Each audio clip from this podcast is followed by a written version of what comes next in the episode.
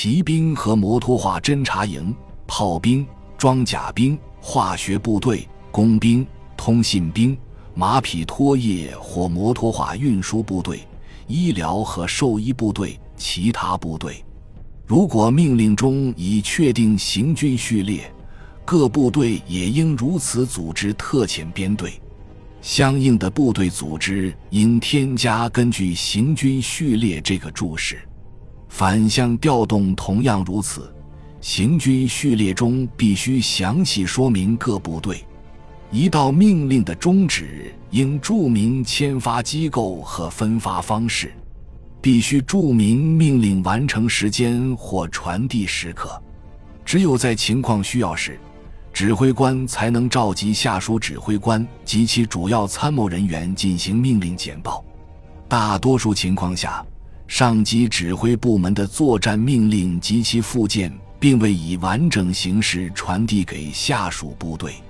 下属指挥官根据上级指挥部门的命令下达自己的命令，包括所有必要的信息和指示。师作战命令通常构成下达给下属部队的命令之基础。指挥官应以安全的方式传递后撤或退却令。而且只能下达给下一级指挥官。作战命令必须避免一切形式的墨守成规。某些情况下，组织特遣部队也许是必要的，但在战斗中，指挥官应尽可能按照标准编制表部署他的部队。作战命令是以完整命令还是个别命令的方式下达，指挥官应视情况而定。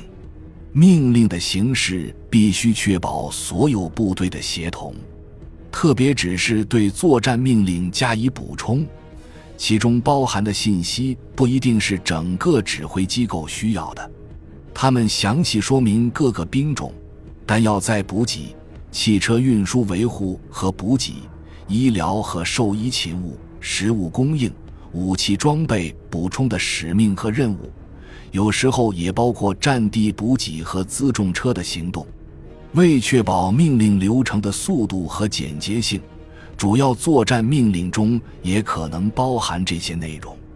所有其他情况下，指挥官下达给补给勤务的一切必要命令将作为特别命令签发。特别指示仅适用于相关部队。如果这些部队不接收基本作战命令，那么。同他们相关的信息必须收录在特别命令中。军级和师级当日命令关乎内部职能、人事调动、晋升、授勋等。参谋命令规范参谋人员的内部职能。感谢您的收听，本集已经播讲完毕。喜欢请订阅专辑，关注主播主页，更多精彩内容等着你。